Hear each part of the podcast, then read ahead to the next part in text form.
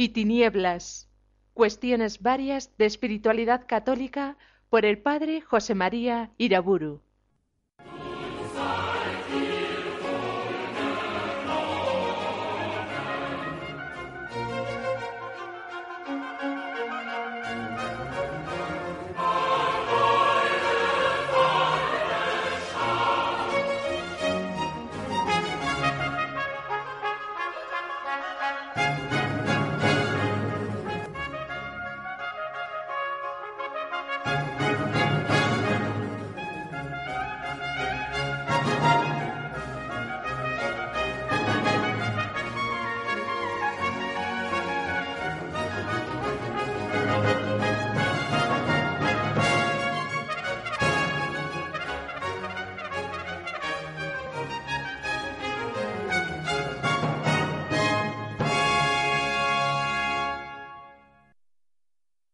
En el nombre del Padre, del Hijo y del Espíritu Santo. Meditábamos en la anterior conferencia en la perfecta unión de amor que caracteriza el matrimonio, ese vínculo conyugal único e indisoluble. Y terminábamos haciendo algunas consideraciones sobre el horror del adulterio, que va siendo cada vez más frecuente cuando se quiebran los matrimonios sacramentales. Divorcios y adulterios, al ser cada vez más frecuentes, van causando menos pena, menos alarma en la iglesia local. A veces los divorciados vueltos a casar viven en condición de adúlteros con toda paz, sin que nadie, ni familiares, ni amigos ni sacerdotes les llamen a conversión.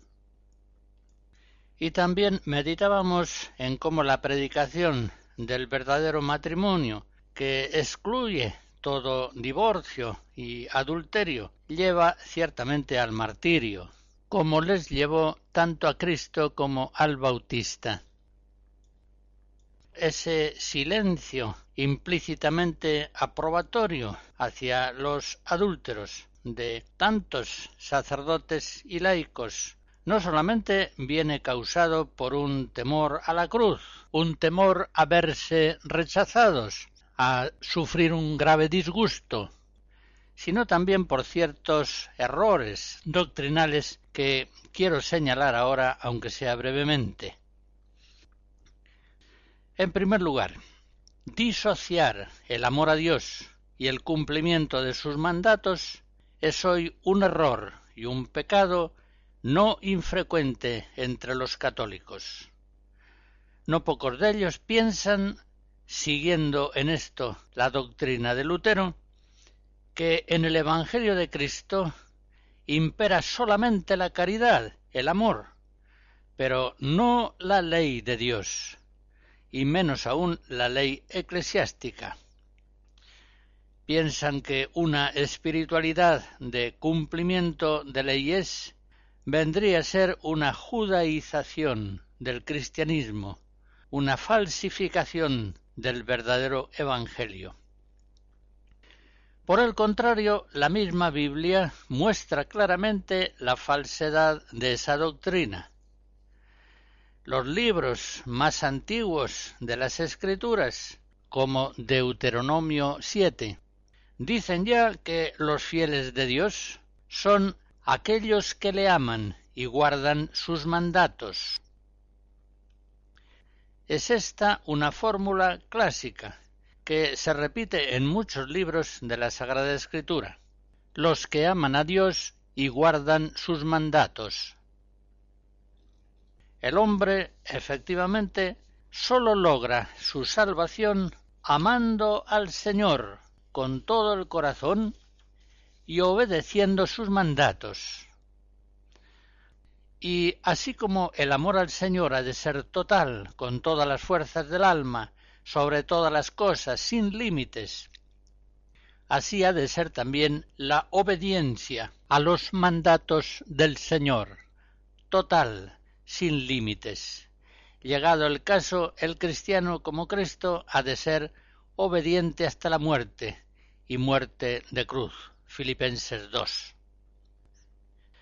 Jesús en la última cena interpreta de este modo su propia muerte y quiere que se contemple su cruz como la simultánea epifanía de un amor y de una obediencia al Padre sin límites.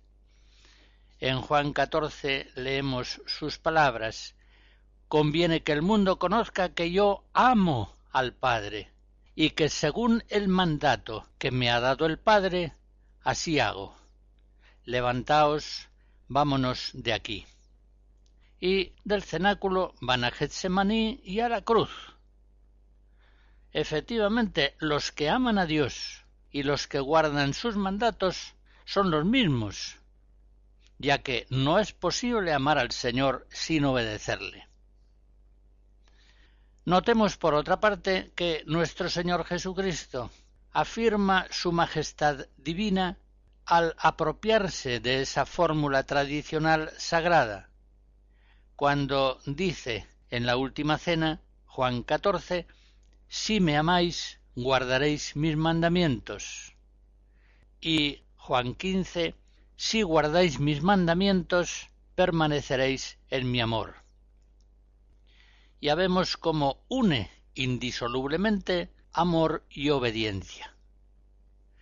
Por tanto, volviendo a nuestro tema, los cristianos que viven establemente en adulterio deben reconocer a la luz de la fe que no pueden amar fielmente a Cristo si no cumplen sus mandatos.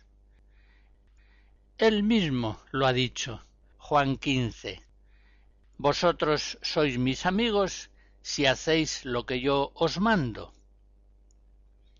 Y si los cristianos adúlteros no cumplen los mandamientos de Cristo, si no son amigos suyos, ¿a dónde irán entonces, sin poder siquiera unirse a Cristo en la Eucaristía? Si no coméis la carne del Hijo del Hombre y no bebéis su sangre, no tendréis vida en vosotros. Juan 6. ¿O es que piensan estas parejas que viven en adulterio que el hombre puede salvarse a sí mismo sin hacerse amigo de Cristo, el Salvador? El hombre se salva haciéndose amigo de Cristo y, con la asistencia de su gracia, cumpliendo sus mandatos. Cristo es el único Salvador de los hombres. Una segunda cuestión que debe también ser clarificada a la luz de la fe es importante. Un malentendido amor al prójimo puede llevar también a la aprobación de su pecado, concretamente de su adulterio. Se dirán algunos viéndoles ahora tan felices, después de haberles visto sufrir tanto. ¿Cómo arruinaremos su paz actual, aplicándoles sin piedad el yugo de la ley? Pues bien, también en la Escritura hallamos directamente respondida esta objeción, esta mala doctrina. En primer lugar, la fe nos asegura que es verdadera la palabra de Cristo cuando dice Mateo 11, mi yugo es suave y mi carga ligera. Todo aquel que declare insufrible y aplastante el yugo de los mandatos de Cristo es un blasfemo. No ha llegado a la fe o la ha perdido, pues la fe afirma todo lo contrario como dice el Salmo 118, Señor, guíame por la senda de tus mandatos, porque ella es mi gozo. Y en segundo lugar, no se puede disociar amor a Dios y amor al prójimo. Se exigen y verifican mutuamente. Así como no cualquier amor a Dios es verdadero, puede ser orgullo, puritanismo, manía, egoísmo, miedo morboso al mundo, puede ser tantas otras cosas. También no cualquier amor a nuestros hermanos es un amor genuino y verdadero. Puede ser interés, falsa compasión, deseos de ser apreciado por los otros y de conseguir de ellos gratificaciones sensibles, puede ser tantas cosas. Sólo es plenamente verdadero aquel amor al prójimo que busca su bien temporal y eterno. Pues bien, la inseparabilidad de esos dos amores nos viene enseñada por el apóstol San Juan, el gran maestro de la caridad cristiana.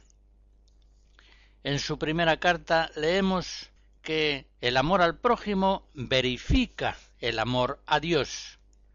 Si alguno dijere amo a Dios, pero aborrece a su hermano, miente. Quien ama a Dios, ame también a su hermano. Primera Juan 4. Y viceversa, el amor a Dios, con la obediencia a sus mandatos, es el que verifica el amor al prójimo. Conocemos que amamos a los hijos de Dios en que amamos a Dios y cumplimos sus mandatos. 1 Juan 5.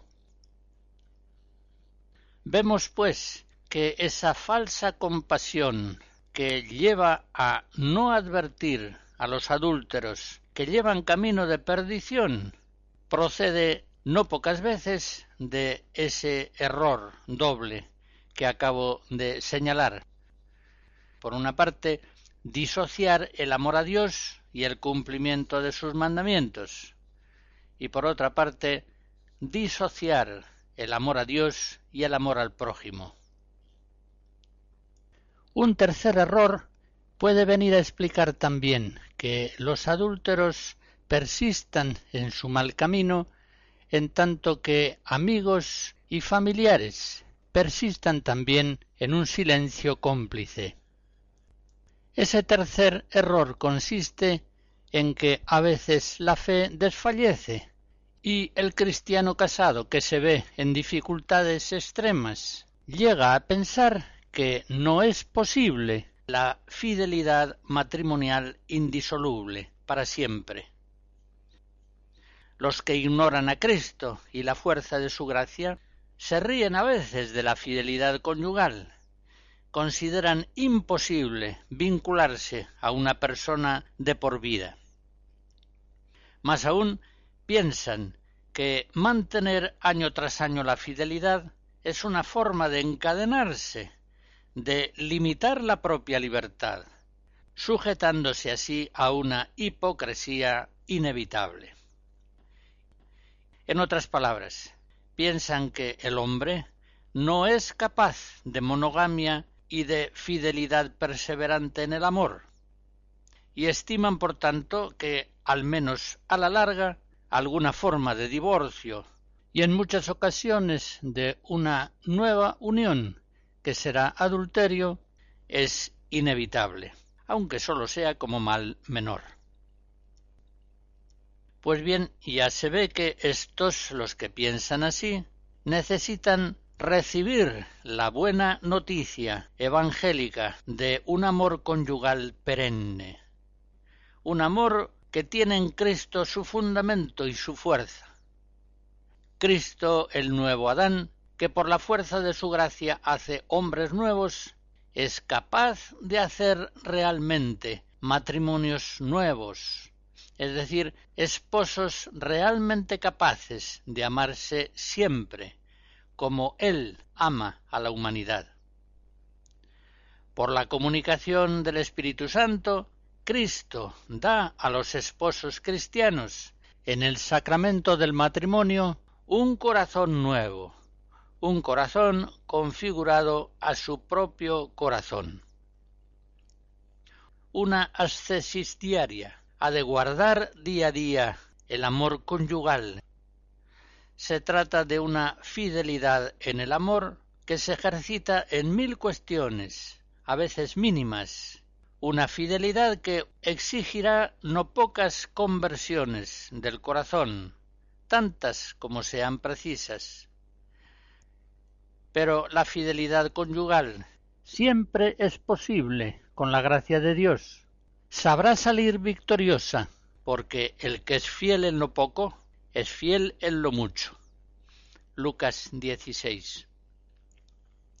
En todo caso, novios y esposos cristianos estén convencidos de que se trata de una fidelidad siempre posible, pues constantemente es renovada por la gracia de Cristo. Millones y millones de matrimonios católicos dan el testimonio a lo largo de la historia de que el matrimonio monógamo e indisoluble es gozosamente posible. Es, por supuesto, gozosamente posible en Cristo. Ya sabemos que Él hace posible lo que para los hombres es imposible. Más aún, dan también un testimonio impresionante de fidelidad aquellos cónyuges que, habiendo sufrido una separación, con la fuerza de la fe y de la esperanza cristiana sostenidos por la gracia de Cristo, no pasan a una nueva unión, que sería adúltera. Ellos también, separados, pero permaneciendo solos, están dando un testimonio maravilloso de la verdad santa del matrimonio cristiano. Y muchas veces la parte que permanece fiel al vínculo conyugal en tanto que la otra parte ha establecido una nueva unión falsa. Es la que sigue sosteniendo ella sola el bien común de la familia. Fragmentos del Miserere compuesto a mediados del siglo XVIII por Juan Adolfo Hasse.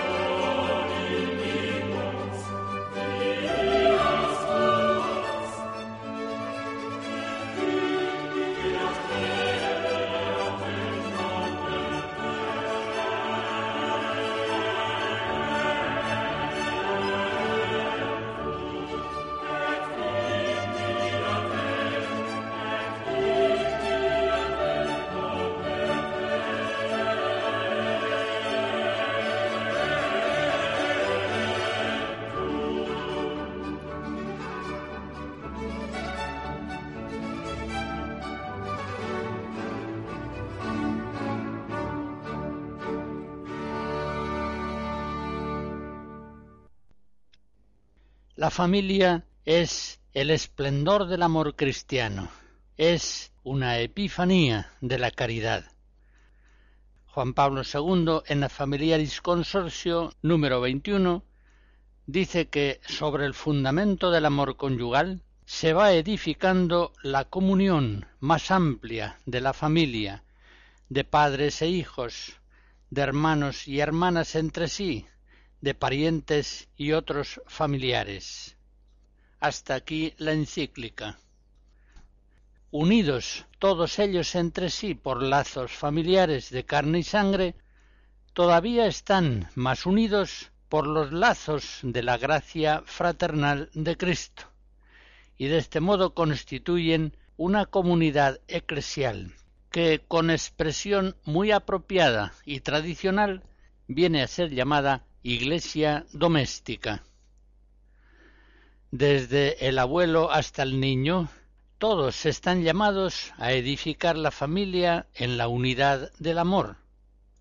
Todos con espíritu de abnegación que supere el egoísmo, con espíritu de reconciliación, que sepa guardar diariamente la unidad por el perdón fraterno, con el espíritu de la más genuina caridad, alimentado por la oración, la frecuencia de los sacramentos, el ejercicio de las virtudes, todos los miembros de la familia han de crecer siempre en el amor, con ocasión de los diversos sucesos del hogar, trabajos, enfermedades, comidas, disgustos, alegrías, aprietos económicos, viajes, celebraciones, decisiones elaboradas en consejo familiar, en fin, en todas las diversas vicisitudes, prósperas o adversas, de una vida de familia. Y en el hogar ciertamente es la esposa y madre el corazón de la familia. En el número 22 de la Familiaris Consorcio dice el Papa que la historia de la salvación es un testimonio continuo y luminoso de la dignidad de la mujer. Creando al hombre, varón y mujer, Dios da la dignidad personal de igual modo al hombre y a la mujer. Dios también manifiesta de la forma más alta posible la dignidad de la mujer, asumiendo él mismo la carne humana de María la Virgen. Y sigue diciendo el Papa, la delicadeza y respeto de Jesús hacia las mujeres que llamó a su seguimiento y amistad, su aparición la mañana de Pascua a una mujer antes que a los otros discípulos, la misión confiada a las mujeres de llevar la buena nueva de la resurrección a los discípulos son signos que confirman la muy alta consideración del Señor Jesús hacia las mujeres. Hasta aquí el Papa. La Iglesia ha sido siempre fiel a esta enseñanza y este ejemplo que le dejó Jesús en relación a la valoración de las mujeres. Fuera de la Iglesia, ningún pueblo, ninguna cultura ha reconocido la dignidad de la mujer de modo más profundo que la Iglesia desde sus mismos comienzos. Es cierto que una larga tradición social y cultural, tanto en la Iglesia como en todos los pueblos, limitó a la mujer antiguamente a sus tareas de esposa y de madre en parte porque el trabajo fuera de la casa requería en otros tiempos una mayor fuerza física. En todo caso, como se afirma en la Familiaris Consortio número 23, es indudable que la igual dignidad y responsabilidad del hombre y de la mujer justifican plenamente el acceso de la mujer a las funciones públicas. Con ello la mujer se perfecciona y la sociedad se beneficia no poco de la presencia activa femenina. Ahora bien, sigue diciendo el Papa, la verdadera promoción de la mujer exige también que sea claramente reconocido el valor de su función materna y familiar respecto a las demás funciones públicas y a las otras profesiones y en este sentido, consecuentemente, la sociedad debe estructurarse de tal manera que las esposas y madres no sean de hecho obligadas a trabajar fuera de casa y que sus familias puedan vivir y prosperar dignamente aunque ellas se dediquen totalmente a la propia familia. Hasta aquí el Papa. Ya sabemos que el mundo actual secularizado viene realizando una verdadera campaña contra la dedicación exclusiva de la mujer a la familia, como si ello trajera necesariamente un empobrecimiento, una frustración de la mujer. Pues bien, como dice la Familiaris Consorcio número 23, se debe superar esa mentalidad, según la cual el honor de la mujer deriva más del trabajo exterior que de la actividad familiar. Hasta aquí la encíclica. Es decir, se aprecia más a la mujer por aquel trabajo exterior que trae dinero al hogar que por aquella actividad interior al hogar que no es retribuida. Esta mentalidad materialista, economicista, debe ser abiertamente rechazada por los cristianos. Piensen los novios, los esposos, que en la realidad de la vida no pocos trabajos femeninos fuera de la casa son duros y monótonos, difícilmente conciliables con los gozosos deberes de esposa y madre, y por añadidura muchas veces son trabajos que no están bien retribuidos. Y ciertamente esos trabajos no suelen tener ni de lejos la riqueza de la vocación de madre y ama de casa, tan preciosa, tan variada.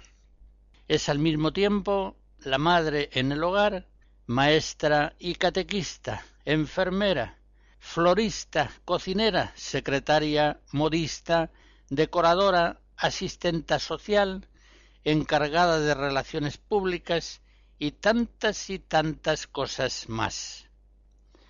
Muchas profesiones posibles para la mujer son preciosas, pero ninguna hay tan admirable como la profesión de la esposa y madre en su propio hogar. Por otra parte, cuando falta o disminuye notablemente la dedicación familiar de la madre, todos más o menos se ven perjudicados. El esposo, los niños, los adolescentes, los ancianos y la misma casa va dando muestras de descuido. Por eso la familia que tiene a su constante servicio una buena ama de casa, un verdadero corazón del hogar.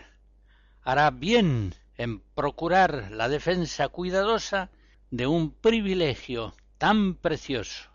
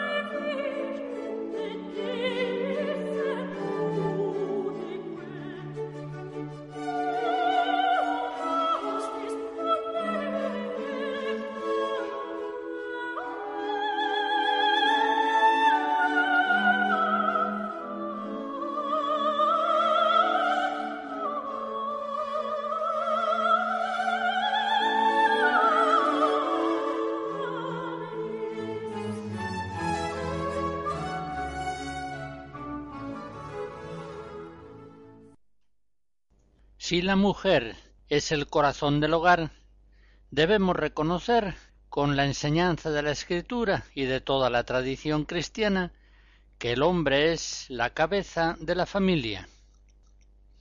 El hombre está llamado por Dios en la familia a ser esposo y padre. Como dice la Familiaris Consorcio en el número 25, el hombre ve en la esposa la realización de aquel designio de Dios. No es bueno que el hombre esté solo. Y en el amor a los hijos va formándose también su corazón de padre. Por eso, donde las condiciones sociales y culturales llevan fácilmente al padre a un cierto desinterés por la familia o bien a una presencia disminuida en la acción educativa, es necesario trabajar para que se recupere socialmente la convicción de que la función del padre en la familia tiene una importancia única e insustituible. Hasta aquí la encíclica. Muchos trastornos psicológicos y morales proceden sin duda muchas veces de la ausencia del padre o bien de una presencia dura y opresiva. El hombre esposo ha de saber manifestar a su mujer la caridad suave y fuerte que Cristo tiene hacia la Iglesia. El hombre padre, como cabeza de familia, ha de ser para los hijos revelación en la tierra de la misma paternidad de Dios. Así lo dice la encíclica en el número 25. Volvamos nuestra meditación hacia los niños. La familia debe prestar una atención especialísima al niño, de tal modo que todo en ella debe estar subordinado a su bien, la vida profesional de los cónyuges, el uso de la televisión, el planteamiento de la casa, de los horarios, de las vacaciones, de todo lo que configura una vida de familia. Cuántas veces, sin embargo, el bien de los hijos se ve sacrificado a las ambiciones o a los gustos de sus padres. Y cuántas veces éstos se interesan mucho más por el dinero o por la salud física de los niños que por su modelación espiritual por su educación más profunda, como si en vez de estar cultivando personas estuvieran criando animales.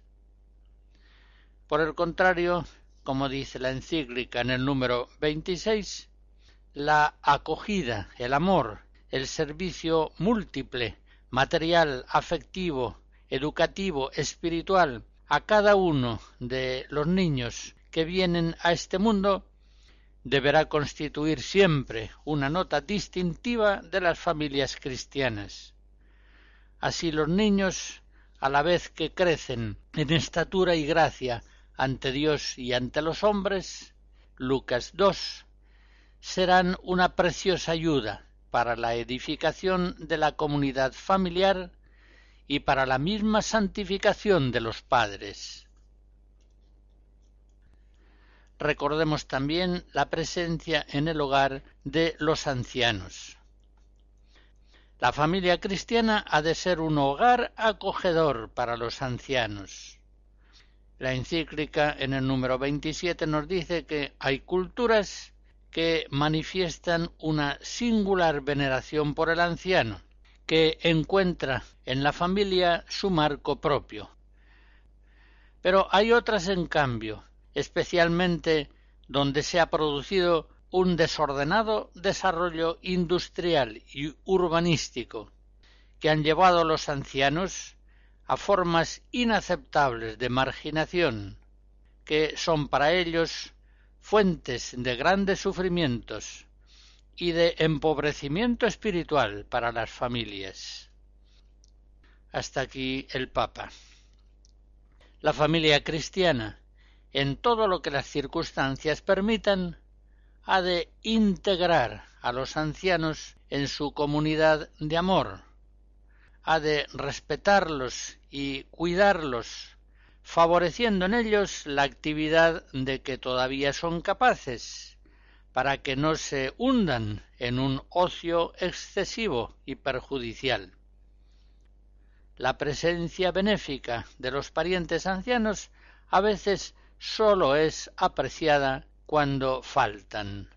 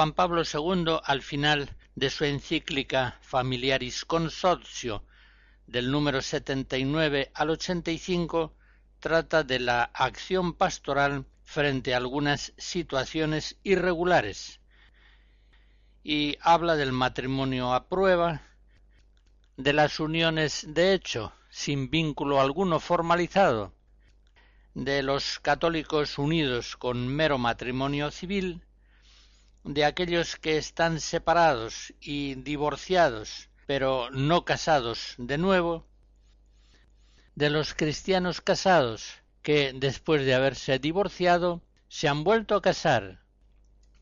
Y el Papa ilumina con la luz de la fe estas situaciones oscuras, en todo caso dolorosas.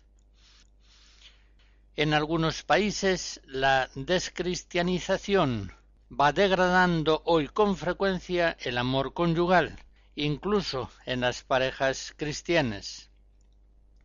Y el mundo secular, incrédulo, ve este retroceso evidente a situaciones anteriores a Cristo, lo ve como un progreso.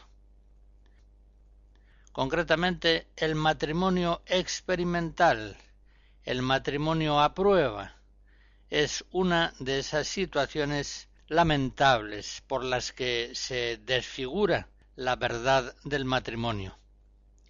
La misma razón humana puede entender que es indecente que se haga un experimento tratándose de personas humanas cuya dignidad exige que sean siempre y únicamente el término de un amor mutuo de donación, de donación total y para siempre, y la fe, desde luego, entiende que ese amor tan precario no puede ser signo del amor entre Cristo y la Iglesia, ya que este amor no es un amor a prueba, es un amor fiel, permanente, que dura para siempre. No es, pues, un amor conyugal, es un amor de simple fornicación, aunque lleve en sí implícito rasgos de un amor verdadero, pero que ciertamente será un amor muy imperfecto. También señala el Papa en el número 81 de la encíclica la unión sin vínculo institucional alguno, ni civil ni religioso, que va siendo cada vez más frecuente. Estas vinculaciones suelen proceder del egoísmo de la ignorancia y a veces de la miseria, o de un gran desprecio por la sociedad y sus normas, y causan grandes males, especialmente, por supuesto, en la mujer.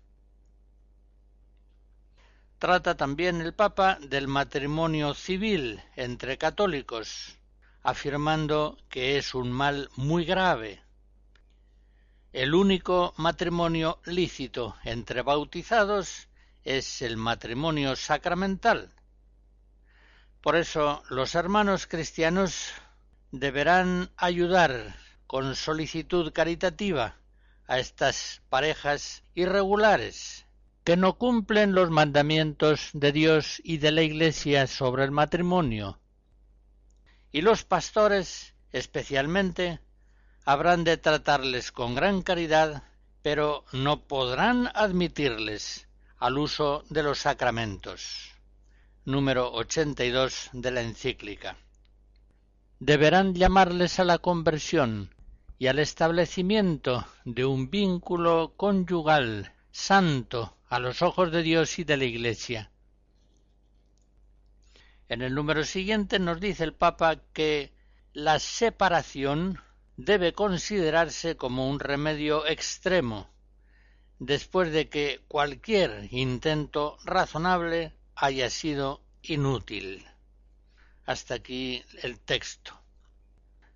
Todos deben prestar ayuda a aquel matrimonio que está pasando por situaciones difíciles, para que no se separe. Pero si fuera imposible la convivencia en paz, y la separación se hace inevitable, entonces todos, familiares, amigos, sacerdotes, deben ayudar al cónyuge separado para que pueda llevar su soledad con fidelidad y provecho espiritual, sin amargura, sin rencores, perdonando con humildad y paciencia, y manteniendo una disponibilidad a reanudar eventualmente la vida conyugal anterior. Número 83. También en ese mismo número nos dice el Papa Juan Pablo II. Es parecido el caso del cónyuge que ha tenido que sufrir el divorcio, pero que, conociendo bien la indisolubilidad del vínculo matrimonial válido, no se implica en una nueva unión y se empeña en cambio en el cumplimiento prioritario de sus deberes familiares y de las responsabilidades de la vida cristiana. En tal caso, sigue diciendo, su ejemplo de fidelidad y de coherencia cristiana asume un particular valor de testimonio ante el mundo y ante la Iglesia, sin que exista obstáculo alguno para la admisión a los sacramentos. Hasta aquí el texto. Este cristiano, por decirlo así, ha padecido pasivamente un divorcio que le ha venido impuesto por el cónyuge, pero permanece fiel al vínculo conyugal.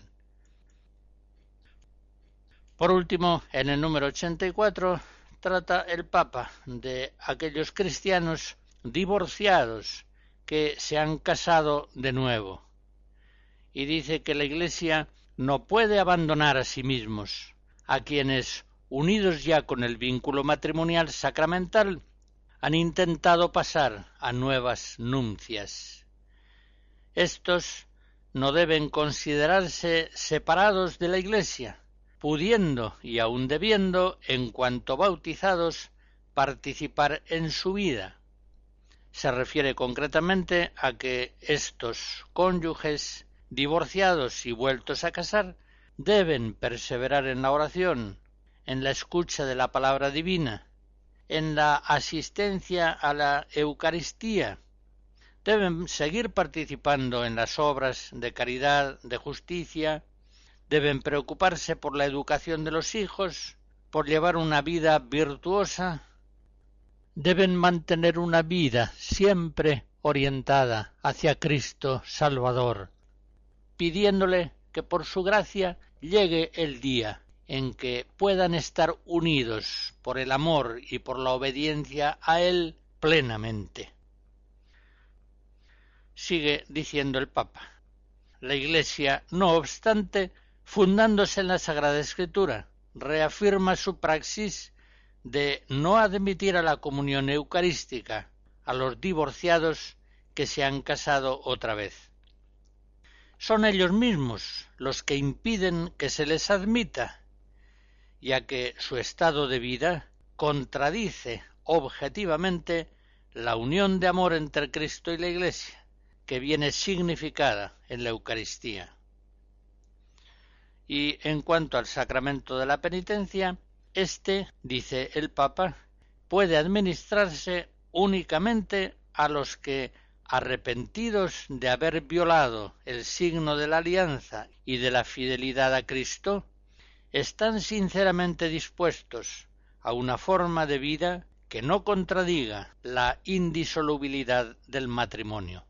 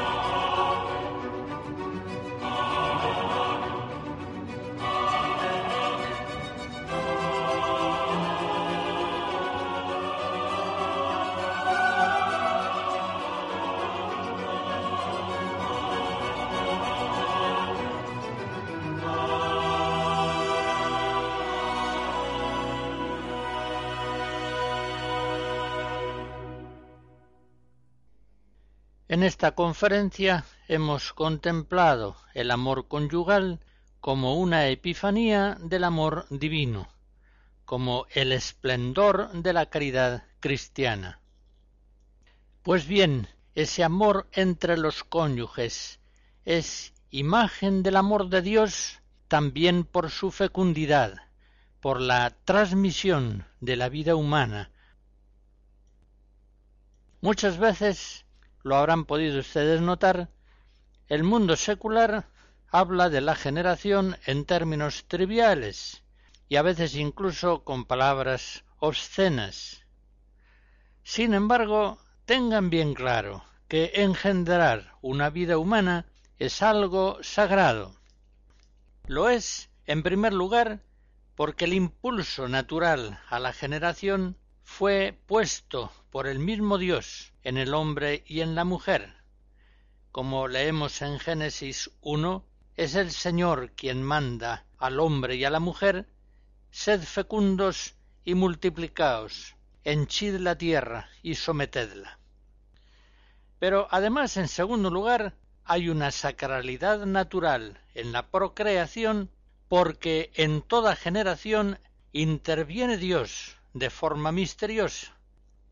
Es Él quien infunde el alma al niño concebido. Y esto desde el origen de la historia humana, en todas las culturas, así fue entendido siempre por el hombre y la mujer, que vieron en la procreación un acto profundamente misterioso y sagrado. Así entendieron Adán y Eva la concepción y el nacimiento de sus hijos. En Génesis 4 leemos El hombre se unió a Eva, su mujer. Ella concibió un hijo, y al darlo a luz, dijo He conseguido un hombre, con la ayuda del Señor. Ya se ve aquí una intuición originaria que tienen los hombres acerca de la sacralidad natural de la procreación, en la que, de un modo misterioso, necesariamente interviene el poder de Dios, con la ayuda del Señor. Cada concepción, cada nacimiento de un niño viene a ser como un milagro. En la procreación de los animales no hay más que un fenómeno puramente biológico, un fenómeno que veterinarios y zoólogos estudian, pero acerca del cual la Iglesia no tiene nada que decir. Por el contrario, en la procreación de los hombres se da una misteriosa cooperación entre Dios y los padres, que hace de la concepción algo sagrado. De la concepción tratan biólogos y médicos, pero ha de tratar también la Iglesia.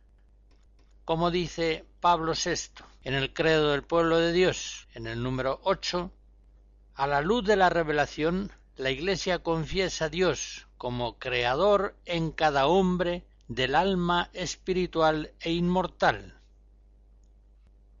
En este mismo sentido, Juan Pablo II en un discurso de 1983 enseñaba que en el origen de toda vida personal humana hay un acto creador de Dios.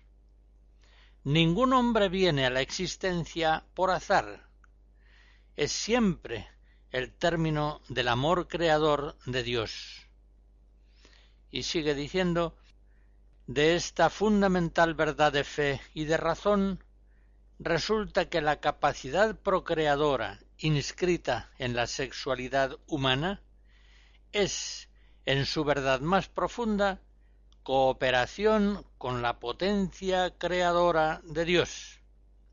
Y resulta también que de esta misma capacidad el hombre y la mujer no son árbitros ni tampoco dueños, puesto que están llamados a compartir en ella la decisión creadora del mismo Dios. Hasta aquí el texto. Por eso, precisamente, de esta cooperación de Dios en la procreación del hombre, viene la inviolable dignidad de la persona humana. Y, como dice el Vaticano II, Gaudium et Spes 51, de ahí viene también que la vida, desde su concepción, ha de ser custodiada con el máximo cuidado. El aborto y el infanticidio son crímenes abominables. Y por esta misma condición sagrada misteriosa, divina de la procreación, la Iglesia rechaza la fecundación artificial, la fecundación in vitro, aunque sea homóloga, es decir, aunque venga realizada con semen procedente del propio esposo. Juan Pablo II, en la Instrucción Donum Vitae de 1987, enseña que Tal manipulación biológica no sólo implica la destrucción de seres humanos, al menos en las circunstancias en que hoy suele realizarse, sino que además en ella la generación de la persona queda objetivamente privada de su perfección propia, es decir, la de ser el fruto de un acto conyugal, en el cual los esposos se hacen cooperadores con Dios, para donar la vida a una nueva persona. El acto del amor conyugal es considerado por la doctrina de la Iglesia como el único lugar digno de la procreación humana. Hasta aquí el texto. Las cosas se pueden fabricar, pero la persona humana no debe fabricarse, ha de ser engendrada en el amor conyugal, en el marco sagrado del matrimonio. La bendición de Dios Todopoderoso, Padre, Hijo y Espíritu Santo, descienda sobre ustedes y les guarde siempre. Amén.